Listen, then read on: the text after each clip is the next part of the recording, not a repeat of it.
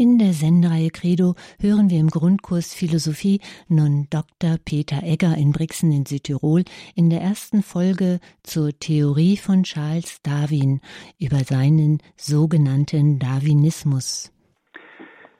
Liebe Hörerinnen und Hörer, ich darf Sie auch meinerseits sehr herzlich zu dieser heutigen Sendung begrüßen und ich bedanke mich für die freundlichen Worte der Einführung. Bevor ich mit meinen Ausführungen beginne, darf ich Sie bitten, dass wir miteinander ein Gebet sprechen, damit der Geist Gottes uns durch diese Sendung begleiten möge. Im Namen des Vaters und des Sohnes und des Heiligen Geistes. Amen. Komm, Heiliger Geist, und erfülle die Herzen deiner Gläubigen und entzünde in ihnen das Feuer deiner Liebe. Sende aus deinen Geist und alles wird neu geschaffen und du wirst das Angesicht der Erde erneuern. Dann wenden wir uns an die Mutter Gottes und bitten sie um ihr fürbittendes Gebet. Gegrüßet seist du, Maria, voll der Gnade, der Herr ist mit dir, du bist gebenedeit unter den Frauen, und gebenedeit ist die Frucht deines Leibes, Jesus. Heilige Maria, Mutter Gottes, bitte für uns Sünder, jetzt und in der Stunde unseres Todes. Amen dann wenden wir uns auch an die Engel und bitten sie um ihren Schutz und um ihr Geleit. Engel Gottes, unsere Beschützer, denen des höchsten Vaterliebe uns anvertraut hat, erleuchtet, beschützt, regiert und leitet uns. Amen. Und schließlich wenden wir uns noch an einige Heilige und Selige, die sich in besonderer Weise mit philosophischen Fragen aus christlicher Sicht beschäftigt haben. Heiliger Augustinus, bitte für uns. Heiliger Thomas von Aquin, bitte für uns. Heilige Edith Stein, bitte für uns. Seliger Kardinal Newman, bitte für uns. Und Heiliger Papst Johannes Paul II, bitte für uns. Im Namen des Vaters und des Sohnes und des Heiligen Geistes. Amen. Liebe Hörerinnen und Hörer, wir wollen uns heute einer neuen philosophischen Strömung zuwenden, die unter dem Namen Darwinismus bekannt ist. Diese Strömung fällt in das 19. Jahrhundert und wurde dann im 20. und auch im 21. Jahrhundert fortgesetzt. Man spricht im 19. Jahrhundert vom Darwinismus und in unserer Zeit spricht man vom sogenannten Neo Darwinismus, also von diesem weiterentwickelten neuen Darwinismus. Wir beginnen wie bei jeder anderen philosophischen Strömung zunächst einmal mit den Grundzügen, die uns die Wesensmerkmale dieser Philosophie ein wenig näher bringen sollen. Es ist immer wieder wichtig, dass wir die Grundzüge einer Philosophie kennenlernen, damit wir die wichtigsten Aussagen dieser Philosophie bereits ein bisschen tiefer kennen. Wenn wir dann diese Grundzüge studiert haben, dann können wir uns den einzelnen Philosophen zuwenden und ihre Gedanken umso besser verstehen. Und so wollen wir auch bei dieser Philosophie des Darwinismus zunächst einmal mit einer Einführung beginnen. Fragen wir uns zunächst einmal, woher kommt denn der Name Darwinismus? Wir alle hören sofort den Namen des großen englischen Naturforschers Charles Darwin heraus. Charles Darwin hat von 1809 bis 1882 gelebt und hat eine Weltanschauung entwickelt, die dann alle Bereiche beeinflusst hat. Beim Darwinismus müssen wir allerdings darauf hinweisen, dass diese Philosophie weit über Charles Darwin hinausgeht. Charles Darwin hat seine Evolutionstheorie vor allem im Bereich der Entwicklung der Lebewesen angewendet. Und erst später kamen dann einige Denker, die diese Evolutionstheorie auf sämtliche Bereiche angewandt haben. Auf diese Art und Weise wurde also diese Evolutionstheorie, die von Charles Darwin auf den Bereich der Lebewesen angewandt wurde, zu einer universalen Philosophie, die man versucht hat, auf alle Bereiche anzuwenden. Und diese Weltanschauung, die nun versucht, sämtliche Bereiche mit Hilfe der Evolutionstheorie zu erklären, die nennt man den Darwinismus. Wenn wir uns nun ein bisschen weiter hineinbegeben in diese Philosophie, so können wir sagen, dass der Darwinismus eine Naturphilosophie ist. Diese Naturphilosophie versucht mit Hilfe der Naturwissenschaft und der weiterführenden Philosophie die verschiedenen Welträtsel zu lösen. Es geht dabei vor allem um das Wesen und um die Entstehung des Kosmos, der Welt, der Lebewesen und des Menschen. Der Darwinismus hat also versucht, diese Rätsel, die sich immer wieder ergeben, wenn man über den Kosmos, die Welt, die Lebewesen, den Menschen, aber auch über die Gesellschaft nachdenken, zu lösen. Welche Antworten gibt es auf diese Fragen? Und diese Fragen beschäftigen jeden von uns. Und da hat nun der Darwinismus versucht, die naturwissenschaftlichen Erkenntnisse heranzuziehen, die man im Laufe des 19. Jahrhunderts entdeckt hat und entsprechend auch interpretiert hat. Und diese naturwissenschaftlichen Erkenntnisse waren dann die Voraussetzung, um eine Weltanschauung zu entwickeln. Man ging also von der Naturwissenschaft aus und hat auf der Grundlage der Naturwissenschaft versucht, eine Naturphilosophie zu entwickeln.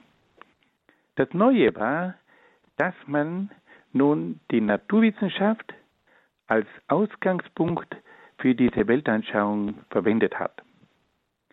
Der Darwinismus versucht, die Naturwissenschaft als Ausgangspunkt für die Entwicklung seiner Weltanschauung heranzuziehen. Und da ergibt sich nun, wie bei allen anderen Philosophien, auch die Frage, auf welcher Erkenntnismethode baut dieser Darwinismus auf? Wir alle wissen, dass man bei der Philosophie sich immer wieder die Frage stellen muss, wie kommt es überhaupt zur richtigen Erkenntnis der Welt? Darüber haben sich die Philosophen aller Zeiten den Kopf zerbrochen. Ist der Mensch überhaupt imstande, die Welt richtig zu erkennen? Und wie funktioniert diese Erkenntnis? Und auf was muss man dabei achten, dass es zur richtigen Erkenntnis kommt? Und wo sind die Grenzen der Erkenntnis? Das ist also immer das erste große Problem. Bevor man anfängt, eine neue Weltanschauung zu entwickeln, muss man sich immer wieder fragen, wie kommt es zur rechten Erkenntnis? Weil wenn die Erkenntnis nicht gesichert ist, dann kann es auch nicht zu einer richtigen Weltanschauung kommen. Welche Art der Erkenntnis wird nun vom Darwinismus entwickelt?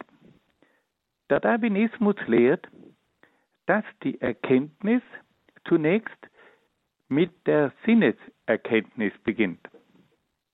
Es kommt also darauf an, dass man die Sinne einsetzt, die Sinnesorgane, also die Augen, die Ohren, die Nase, den Tastsinn und so weiter, und dass man dann mit Hilfe von logischen Schlussfolgerungen der Vernunft zu Erkenntnissen kommt.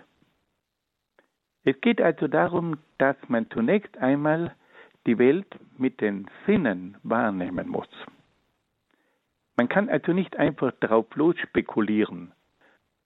Der erste Schritt ist die Sinneserkenntnis. Und diese Sinneserkenntnis führt dann zu bestimmten Wahrnehmungen. Diese Wahrnehmungen werden dann vom Verstand weiterverarbeitet und schließlich kommt es dann zu ganz bestimmten Schlussfolgerungen der Vernunft.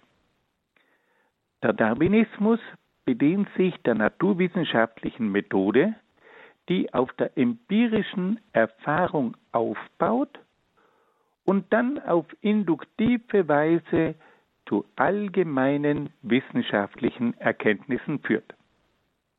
Der Darwinismus sagt also, wir müssen zunächst einmal die Erfahrung einsetzen, die empirische Erfahrung, und diese Erfahrungen, die müssen wir dann mit Hilfe der Vernunft, des Verstandes und der Vernunft weiterentwickeln, bis wir schließlich zu allgemeinen wissenschaftlichen Erkenntnissen gelangen.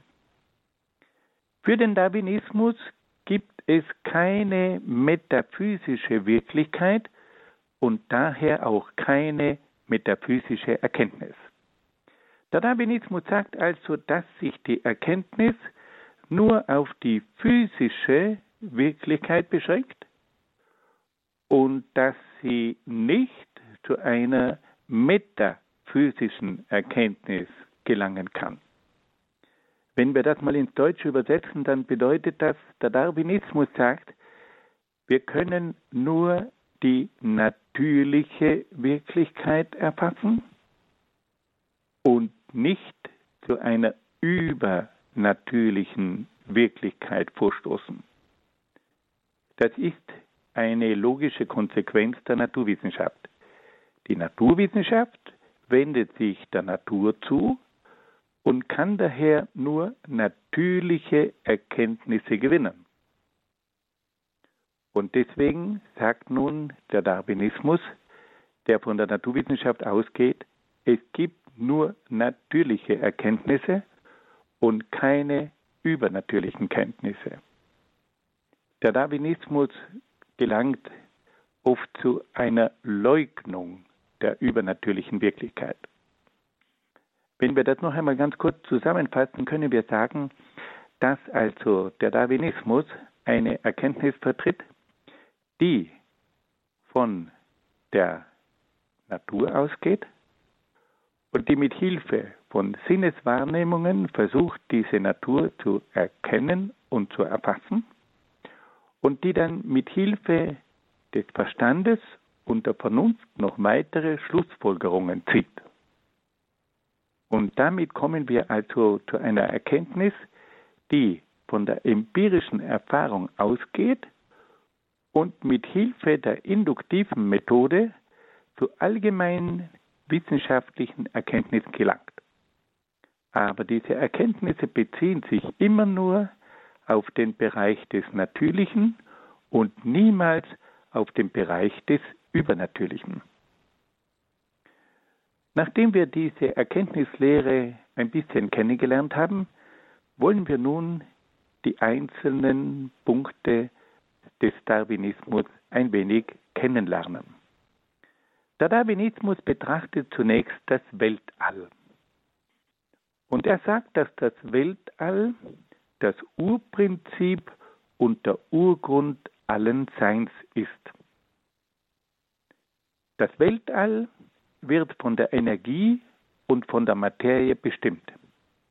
Die Energie und die Materie sind in ständiger Bewegung. Sie sind in einem ständigen Wandel, aber sie bleiben in ihrer Gesamtheit stets erhalten. Hier hören wir den Satz von der Erhaltung der Energie heraus. Das Weltall ist also das Urprinzip und der Urgrund allen Seins.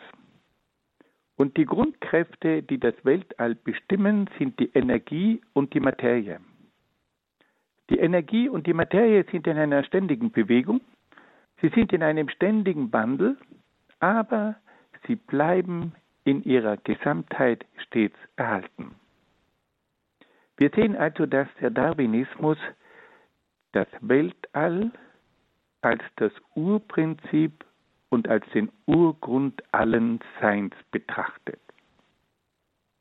Und damit wird also der Kosmos zu einem Urprinzip, zu einem göttlichen Prinzip. Wie geht es nun weiter? Der Darwinismus erklärt, dass die Energie und die Materie zunächst die Entstehung von Himmelskörpern ermöglichen, die wiederum einem ständigen Wandel unterliegen. Es kommt zu einer ständigen Entstehung von neuen Himmelskörpern, aber auch zu einem ständigen Untergang von Himmelskörpern. Zu diesen Himmelskörpern gehört auch unsere Sonne. Aus der Sonne gingen die verschiedenen Planeten hervor, die die Sonne umkreisen. Aus diesem Planetensystem entsteht dann auch unsere Erde. Die Erde gehört zu den Planeten, die aus der Sonne hervorgingen. Die Erde hat einen langen Abkühlungsprozess durchgemacht, bis auf ihrer Oberfläche die Voraussetzungen für die Entstehung des Lebens entstanden. Auf diese Weise war nun die wichtigste Voraussetzung für die Entstehung des Lebens gegeben. Wie erklärt nun der Darwinismus das, die Entstehung des Lebens? Der Darwinismus erklärt die Entstehung des Lebens mit der sogenannten Urzeugung, bei der sich aus anorganischen, also aus unbelebten Stoffen, ganz einfache Lebensformen entwickelten. Im Laufe von Jahrmillionen entwickelten sich aus diesen ganz einfachen Lebensformen immer höhere Lebensformen. Es kam schließlich zur Entstehung der Wirbeltiere, der Säugetiere und schließlich zur Entstehung der höheren Affenarten, der sogenannten Primaten. Und nun kommen wir zu einem zentralen Punkt des Darwinismus. Wie, wie erklärt der Darwinismus die Entstehung von immer neuen Arten von Lebewesen. Er versucht, diese Entstehung von immer neuen Arten mit Hilfe der Evolutionstheorie von Darwin zu erklären. Im Laufe von vielen Generationen sei es bei der Weitergabe von Erbinformationen immer wieder zu zufälligen Veränderungen gekommen. Diese Lebewesen mit den veränderten Eigenschaften werden von der Natur bzw. von der Umwelt einer Auswahl unterzogen. Wenn sich die neuen Eigenschaften als vorteilhaft für das Überleben erweisen, so werden sie von der Natur ausgewählt und an die nächsten Generationen weitergegeben. Wir wollen dafür ein Beispiel anführen. Wenn es bei einer Vogelart bei der Weitergabe der Erbinformationen zu einer zufälligen Veränderung des Schnabels kommt, so kann sich diese neue Form des Schnabels als vorteilhaft für den Überlebenskampf erweisen. Die Natur wird dann durch den Kampf des Überlebens diese Vögel mit der neuen Schnabelform auslesen. Auf diese Weise entstehen durch zufällige Veränderungen bei der Weitergabe der Erbinformationen und durch die Auswahl der Natur im Kampf um das Überleben neue Arten von Lebewesen. Die Entstehung neuer Arten erfolgt also aus rein zufälligen Veränderungen und erfordert keine Planung und daher auch keinen Schöpfer. Wenn wir diese Faktoren der Entwicklung noch einmal genauer unter die Lupe nehmen, dann können wir Folgendes sagen. Dass der Darwinismus für die Erklärung der Entstehung von verschiedenen Arten von Lebewesen auf die Lehren von Charles Darwin zurückgreift. Darwin begründete die Entwicklung der Lebewesen und der verschiedenen Arten hauptsächlich mit vier Faktoren. Erstens die zufälligen Veränderungen bei der Weitergabe der Erbinformationen. Zweitens die notwendige Anpassung der Lebewesen an die Umwelt. Drittens, die Auslese der besten Eigenschaften im Kampf um das Überleben. Und viertens, die Vererbung der neuen Eigenschaften an die nächste Generation.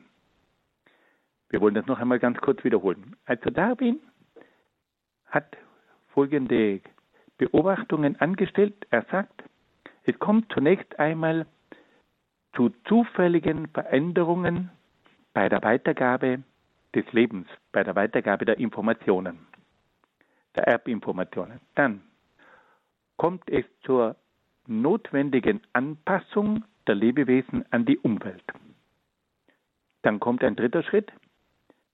Es kommt zur Auslese von den Lebewesen, die die besten Eigenschaften haben im Kampf um das Überleben.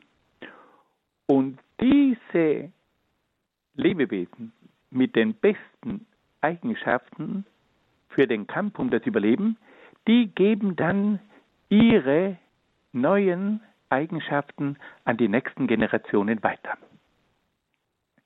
Mit Hilfe dieser vier Faktoren kommt es nach der Lehre von Charles Darwin zur Entstehung von neuen Arten. Durch diese Faktoren sei es schließlich auch zur Entstehung des Menschen gekommen. Der Darwinismus erklärt also die gesamte Entwicklung der verschiedenen Arten durch zufällige Veränderungen, durch die notwendige Anpassung an die Umwelt, durch die Auslese der tüchtigsten Lebewesen und durch die Vererbung der neuen Eigenschaften. Die Entstehung und Entwicklung der Lebewesen erfolgt also ohne jeden Plan, ohne Zweckmäßigkeit und ohne intelligente Wirkursache. Fassen wir das noch einmal ganz kurz zusammen.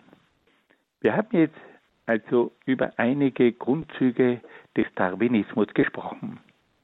Zunächst einmal haben wir gehört, dass es sich beim Darwinismus um eine Weltanschauung aus dem 19. Jahrhundert handelt, die sich auf die Evolutionstheorie von Charles Darwin beruft.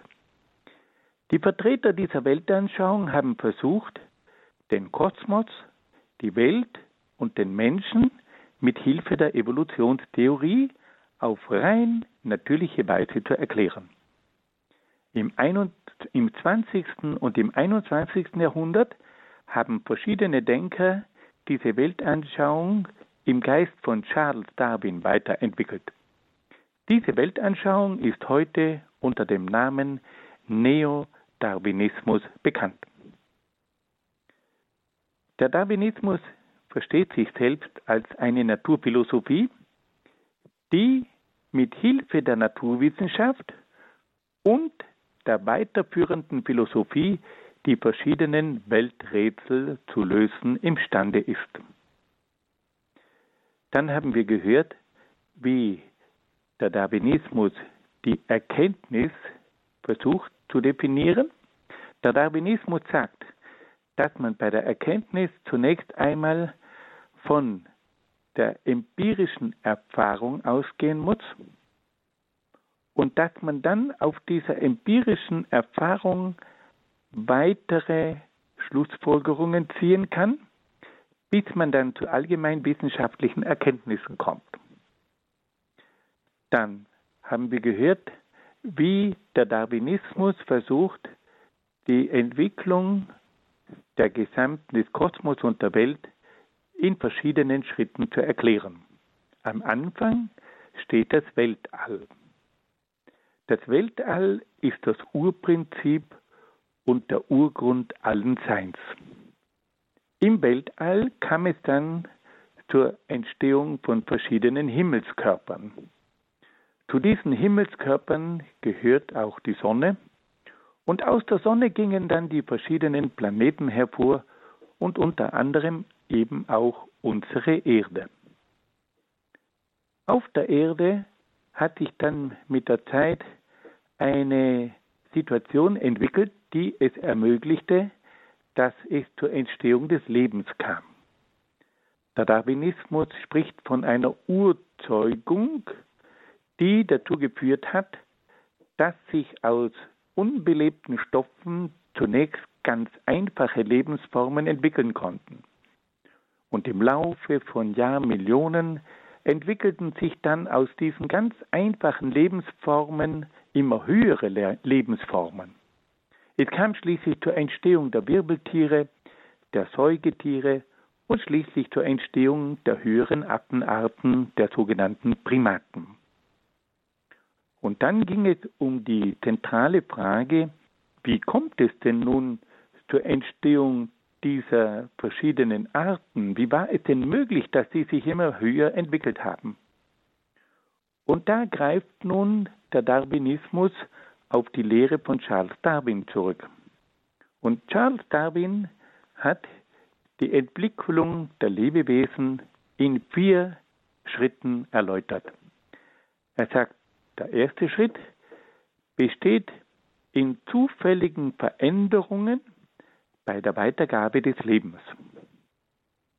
Dann müssen sich diese Lebewesen, die jetzt veränderte Eigenschaften haben, in der richtigen Weise an die Umwelt anpassen. Und die Umwelt versucht dann die besten Tiere mit den besten Eigenschaften auszulesen und schließlich werden dann die Eigenschaften dieser Tiere, die sich am besten bewährt haben, an die nächsten Generationen weitergegeben. Und auf diese Art und Weise kommt es also durch zufällige Veränderungen, die sich bewährt haben im Kampf um das Dasein, zu einer allmählichen Höherentwicklung. Das also sind einige Grundgedanken des Darwinismus. Nun hören wir ein wenig Musik.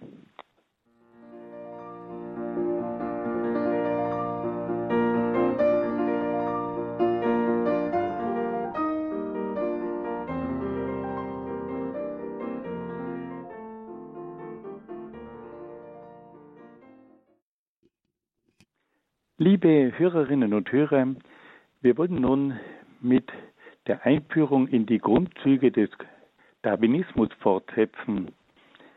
Wir wollten uns dabei vor allem auch die Frage stellen, wie der Darwinismus die Entstehung des Menschen zu erklären versucht. Der Mensch ist nach der Lehre des Darwinismus das Produkt einer langen Entwicklungsreihe im Tierreich. Der Darwinismus versucht diese Lehre mit Hilfe von stammesgeschichtlichen Untersuchungen zu belegen. Er beruft sich dabei auf verschiedenste fossile Funde von früheren Tierarten, die darauf hinweisen, wie es im Laufe von mehreren Erdzeitaltern zur Entwicklung von Affenarten kam, die als Vorläufer des Menschen dienten. Diese Reihe von fossilen Funden ist nach der Lehre des Darwinismus der Beweis dafür, dass der Mensch aus einer langen Reihe von immer höher entwickelten Primaten hervorgegangen ist. Nach dieser Erklärung der verschiedenen Entwicklungsstufen, die vom Weltall über die Himmelskörper, über die Sonne, die Erde zum Leben, zu den Tierarten und auch zum Menschen geführt hat, versucht nun der Darwinismus auch eine Antwort zu geben auf die Frage nach der Ethik. Der Darwinismus befasst sich mit der Frage nach den Grundlagen der Ethik. Das moralische Verhalten des Menschen wird zunächst vom Kampf um das Überleben bestimmt. Das ganze Leben ist also ein ständiger Kampf mit der Natur und mit den Mitmenschen, in dem sich die Stärksten und Tüchtigsten durchsetzen. Der Darwinismus fordert nun, dass es mit Hilfe der Vernunft und der Kultur zur Entwicklung einer Moral kommen müsse, in der es neben der Haltung des Egoismus auch die Haltung des Altruismus gibt. Es müsse also nach einer Ethik gestrebt werden, in der es sowohl die Eigenliebe als auch die Nächstenliebe gibt. Im Zusammenhang mit der Ethik leugnet der Darwinismus die Willensfreiheit des Menschen. Er erklärt, dass der Wille des Menschen von verschiedenen Faktoren bestimmt werde. Der Wille wird zunächst von der Veranlagung bzw. dem Charakter des Menschen bestimmt. Weiters wird der Wille von den Bedingungen der Umwelt determiniert.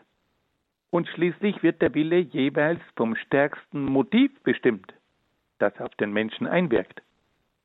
Auf diese Weise gibt es also letztlich keine Freiheit und Verantwortung des Menschen.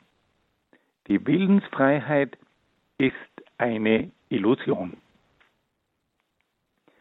Dann wollten wir uns auch noch die Frage stellen, wie betrachtet denn der Darwinismus die Gesellschaft? Auch hier gibt es wieder diese typische Lehre, Entschuldigung, um den ständigen Kampf des Überlebens. Der Darwinismus lehrt, dass auch die Gesellschaft von einem ständigen Kampf um das Überleben bestimmt wird, in dem sich die Stärkeren durchsetzen. Die Gesellschaft wird also von den Stärkeren bestimmt, die sich gegen die Schwächeren durchsetzen. Auch in der Geschichte zeigt es sich, dass die stärkeren Völker sich über die schwächeren Völker erheben. Es lässt sich auch feststellen, dass es stärkere Rassen gibt, die die schwächeren Rassen beherrschen. Auf diese Weise werden also die Gesellschaft, die Geschichte und auch die Beziehungen unter den Rassen vom Gesetz des Stärkeren bestimmt. Es bedarf großer Anstrengungen, um diese negativen Auswirkungen des sogenannten Sozialdarwinismus zu überwinden. Liebe Hörerinnen und Hörer, Sie sehen also, wie hier immer dieses Gesetz aus dem Tierreich in den Bereich des Menschen übertragen wird. Das Tierreich ist bestimmt von einem Kampf um das Überleben. Da geht es ständig darum, welches Tier das stärkste ist und welches Tier sich durchsetzen kann. Und nun übernimmt der Darwinismus dieses Gesetz aus dem Tierreich und überträgt es in den Bereich des Menschen. Der Darwinismus sagt, dass sowohl die Moral als auch die Gesellschaft von diesem Kampf um das Überleben bestimmt werden. Die Ethik ist gekennzeichnet durch einen ständigen Kampf. Und da braucht es nun auch einen entsprechenden Egoismus, damit man sich durchsetzen kann. Gleichzeitig versucht der Darwinismus aber auch darauf hinzuweisen, dass der Mensch als ein kulturelles Wesen sich darum bemühen müsse, nicht nur seinem Egoismus zu folgen, sondern dass er als Gegengewicht auch den Altruismus entwickeln müsse, um auf diese Art und Weise eine ausgewogene Ethik zu gewährleisten. Dann haben wir es hier auch mit der Leugnung der Willensfreiheit zu tun. Der Darwinismus sagt, dass es keine Willensfreiheit gibt. Und er begründet das auch ganz handfest mit folgenden Argumenten. Er sagt, dass der Mensch, jeder einzelne Mensch hat bestimmte Veranlagungen und einen bestimmten Charakter und dass diese Veranlagung und dieser Charakter den Menschen bei seinen Entscheidungen bestimmt. Der Wille des Menschen wird dann auch von den Bedingungen der Umwelt determiniert. Der Mensch befindet sich in einer bestimmten Situation und diese bestimmte Situation, die hat dann auch eine, einen bestimmten Einfluss auf sein Verhalten. Und schließlich ist der Mensch dann immer mit bestimmten Motiven konfrontiert, von denen er bewegt wird. Und da sagt nun der Darwinismus, dass der Mensch sich jeweils für das stärkste Motiv entscheidet. Und auf diese Art und Weise ist der Mensch also vom Motiv her bestimmt. Und diese drei Faktoren, der Charakter des Menschen, die Bedingungen der Umwelt und die Motive, die auf den Menschen einwirken, die führen dazu, dass der Mensch keine Freiheit hat bei seinen Entscheidungen. Er wird bestimmt vom Charakter, von den Umweltbedingungen und vom stärksten Motiv. Und auf diese Art und Weise hat der Mensch also letztlich keine Freiheit und auch keine Verantwortung. Jetzt kann sich jeder von uns vorstellen, wie eine solche Lehre sich dann auf die Ethik auswirkt. Und dann können wir sehen, wie der Darwinismus dieses Gesetz vom Kampf um das Überleben auch auf die Gesellschaft überträgt. Die Gesellschaft wird von einem ständigen Kampf um das Überleben bestimmt und in diesem Kampf setzen sich die Stärkeren durch. Und das können wir auch in der Geschichte beobachten, dass sich die stärkeren Völker über die schwächeren Völker erheben. Und der klassische Darwinismus hat auch darauf hingewiesen, dass es auch zu einem Kampf zwischen den Rassen kommt und dass sich dabei stets die stärkeren Rassen gegenüber den schwächeren Rassen durchsetzen. Und da ahnen wir auch schon, dass diese Art von Philosophie sich auch auf den Nationalsozialismus ausgewirkt hat. Auch dort gab es diese Lehre, dass sich der Stärkere gegenüber dem Schwächeren durchzusetzen hat und dass es höhere Rassen gibt und mindere Rassen gibt. Das alles ist auch ein Erbe des Darwinismus. Nun wollen wir einen weiteren Punkt anschauen. Wie stellt sich der Darwinismus das Ende des Menschen vor? Der Darwinismus betrachtet den leiblichen Tod als das Ende des Menschen. Es gibt nach der Lehre des Darwinismus keine Unsterblichkeit der Seele und kein Leben nach dem Tod. Mit dem Tod des Gehirns hören alle geistigen und seelischen Aktivitäten des Menschen auf. Der Darwinismus betrachtet den Glauben an die Unsterblichkeit der Seele nur als ein Wunschdenken des Menschen. Der Mensch geht von einer Belohnung bzw. Bestrafung in einem jenseitigen Leben aus. Er hofft auf ein Wiedersehen mit seinen verstorbenen Angehörigen und Freunden. Aber nach der Lehre des Darwinismus handelt es sich dabei um eine gefährliche Illusion. Der Darwinismus leugnet also, dass es eine Geistseele gibt. Er leugnet, dass es ein Weiterleben nach dem Tod gibt. Und er ist also der Ansicht, dass der Mensch sich nicht der Illusion hingeben dürfe, dass es ein Leben nach dem Tod gibt. Wir sehen also, dass hier dieses rein natürliche, ja man muss sagen materialistische Verständnis des Menschen dazu führt, dass der Mensch mit dem Tod des Leibes zur Gänze stirbt. Und dann gibt es dann noch eine letzte Frage. Wie betrachtet der Darwinismus die Religion? Der Darwinismus kennt verschiedene Arten einer natürlichen Religiosität.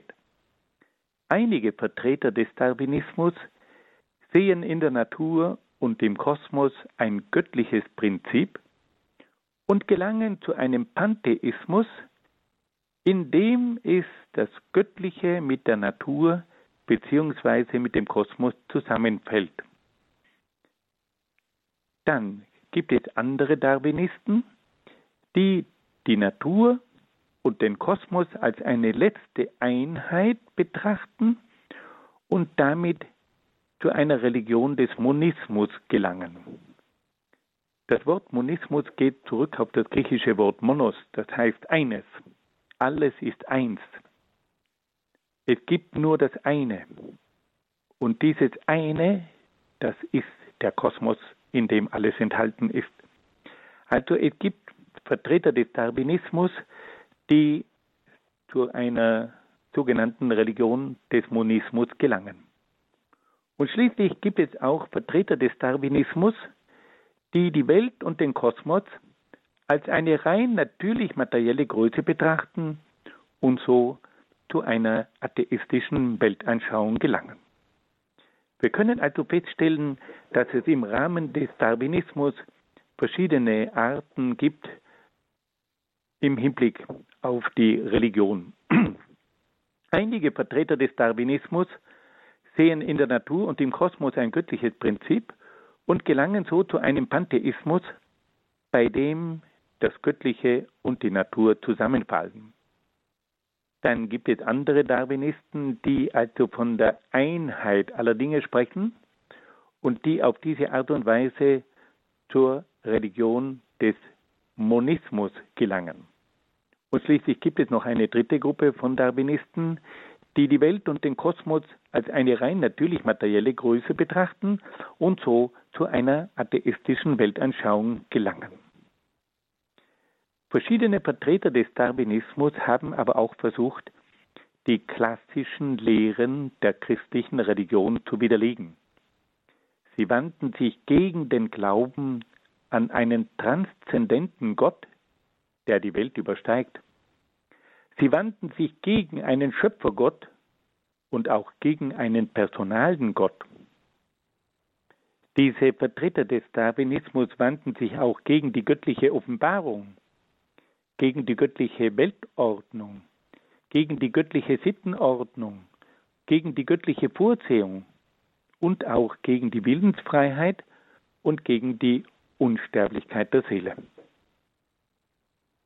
Gewisse Vertreter des Darwinismus bekämpften dann in besonderer Weise die christliche Religion. Sie bezeichneten die Bibel als eine Sammlung von Legenden und Dichtungen. Sie betrachteten Jesus Christus als einen edlen Menschen und einen Schwärmer. Sie wandten sich gegen die Menschwerdung Jesu durch den Heiligen Geist in der Jungfrau Maria. Sie wandten sich gegen den Wunderglauben, gegen die Auferstehung und gegen die Himmelfahrt Jesu.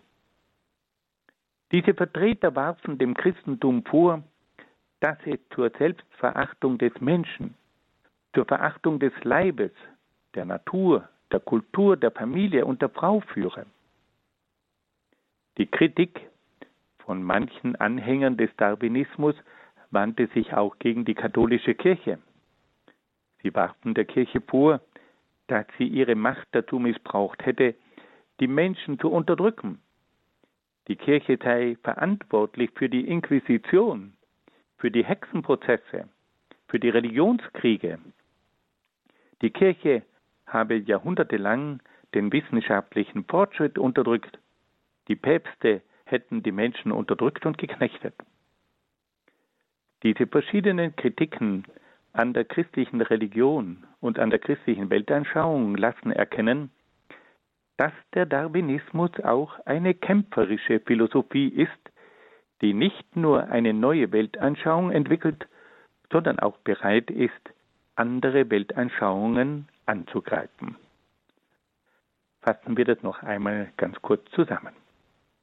Wir haben jetzt in diesem zweiten Teil gehört, wie der Darwinismus eine eigene Lehre im Hinblick auf die Ethik entwickelt. Der Darwinismus sagt, dass das moralische Verhalten zunächst vom Kampf um das Überleben bestimmt wird. Das ganze Leben ist also ein ständiger Kampf mit der Natur und mit den Mitmenschen, in dem sich die Stärksten und Tüchtigsten durchsetzen. Der Darwinismus fordert aber, dass es mit Hilfe der Vernunft und der Kultur zur Entwicklung einer Moral kommen müsse, in der es neben der Haltung des Egoismus auch die Haltung des Altruismus gibt.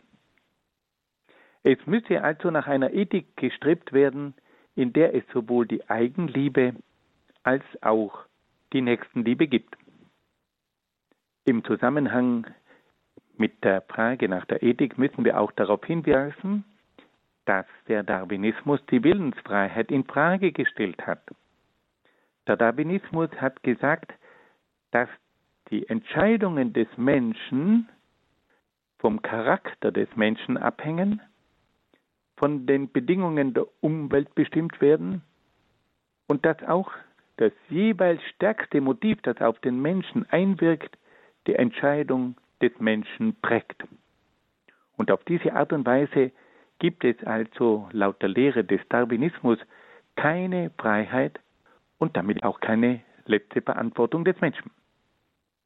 Wir haben dann auch gehört, wie der Darwinismus versucht hat, die Gesellschaft so darzustellen, als ob sie vom ständigen Kampf um das Überleben bestimmt sei. Der Darwinismus wendet also auch hier dieses Gesetz, das im Tierreich zu beobachten ist, auf die menschliche Gesellschaft an und sagt, dass die Gesellschaft von den Stärkeren beherrscht wird, die sich gegen die Schwächeren durchsetzen. Er weist darauf hin, dass auch die Geschichte immer wieder erkennen lässt, dass sich die stärkeren Völker über die schwächeren Völker erheben. Und der klassische Darwinismus weist auch darauf hin, dass es stärkere Rassen gibt, die sich gegenüber den schwächeren Rassen durchsetzen.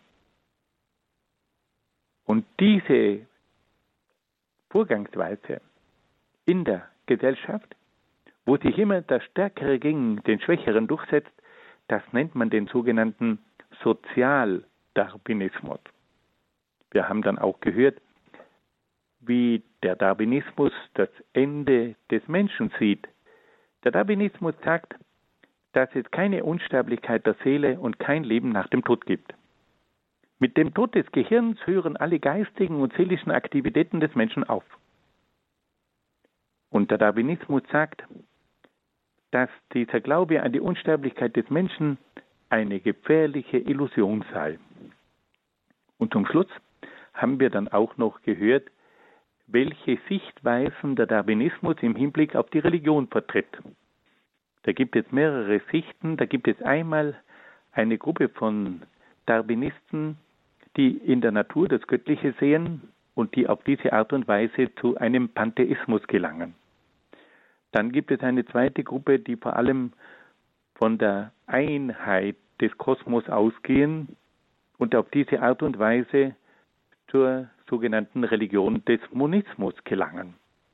Und schließlich gibt es dann auch Vertreter des Darwinismus, die die Welt und den Kosmos als eine rein natürlich materielle Größe betrachten und so zu einer atheistischen Weltanschauung gelangen. Und dann haben wir auch noch gehört, dass der Darwinismus versucht hat, die klassischen Lehren der christlichen Religion zu widerlegen. Es geht dabei vor allem um eine Kritik an einem transzendenten Gott, der die Welt übersteigt, um eine Kritik an einem Schöpfergott und an einem personalen Gott. Wenn die Welt sich aus sich selbst erklären lässt, dann braucht es doch keinen Schöpfergott. Und wenn es keinen Gott gibt, dann gibt es natürlich auch keine göttliche Offenbarung, keine göttliche Weltordnung, keine göttliche Sittenordnung, keine göttliche Vorsehung. Das alles wird dann in Frage gestellt. Dann hat sich der Darwinismus auch noch mit dem Christentum im engeren Sinn auseinandergesetzt. Er bezeichnet die Bibel als eine Sammlung von Legenden und Dichtungen. Er sieht in Jesus Christus einen edlen Menschen mit einer hohen Moral, aber auch einen Schwärmer. Jesus ist reiner Mensch und nicht Gott. Dann wendet sich der Darwinismus auch gegen den Wunderglauben gegen den Glauben an die Auferstehung und an die Himmelfahrt Jesu. Und schließlich kritisiert der Darwinismus auch in einer oft sehr vehementen Weise die katholische Kirche. Und er wirft der Kirche vor, dass sie ihre Macht dazu missbraucht hätte, die Menschen zu unterdrücken. Und da zählt er nun die verschiedenen Schattenseiten der Kirchengeschichte auf. Die Kirche hätte aber vor allem den wissenschaftlichen Fortschritt unterdrückt und sei so mitschuldig geworden, dass sich die Menschen vor allem in Europa nicht weiterentwickeln konnten. Und da sehen wir nun, dass der Darwinismus auf der einen Seite eine neue Weltanschauung entwickelt, die versucht, die Welt ohne Gott zu erklären, aber dass dieser Darwinismus dann auch sich gegen die christliche Religion wendet. Nun hören wir wieder ein wenig Musik.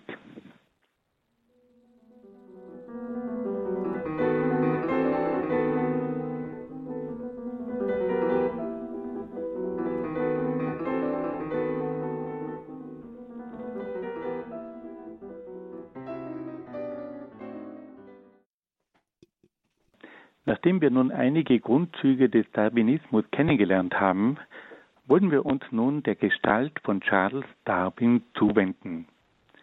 Wir haben gehört, dass Charles Darwin nicht der Begründer des Darwinismus ist, sondern dass er durch seine Evolutionstheorie die Methode entwickelt hat, die dann von späteren Denkern zur Weltanschauung des Darwinismus entwickelt wurden. Aber damit wir diese Theorie, die dem Darwinismus zugrunde liegt, etwas besser kennenlernen, wollen wir uns mit der Gestalt von Charles Darwin beschäftigen. Und da haben wir es zunächst mit einer hochinteressanten Lebensgeschichte zu tun. Charles Darwin wurde 1809 in Shrewsbury in England geboren. Bereits in der Vorschule entwickelte sich seine außerordentliche Leidenschaft für die Natur, welche sein ganzes Leben bestimmen sollte. Nach Abschluss der höheren Schulen studierte er in Edinburgh Medizin. In dieser Zeit beschäftigte er sich mit dem Werk Zoonomia seines Großvaters Erasmus Darwin, der sich bereits sehr gründlich mit der Zoologie auseinandergesetzt hatte. Nach zwei Jahren unterbrach Charles das Studium der Medizin und begann in Cambridge Theologie zu studieren. Dort lernte der junge Mann den berühmten Theologen und Botaniker John Stevens Henslow kennen.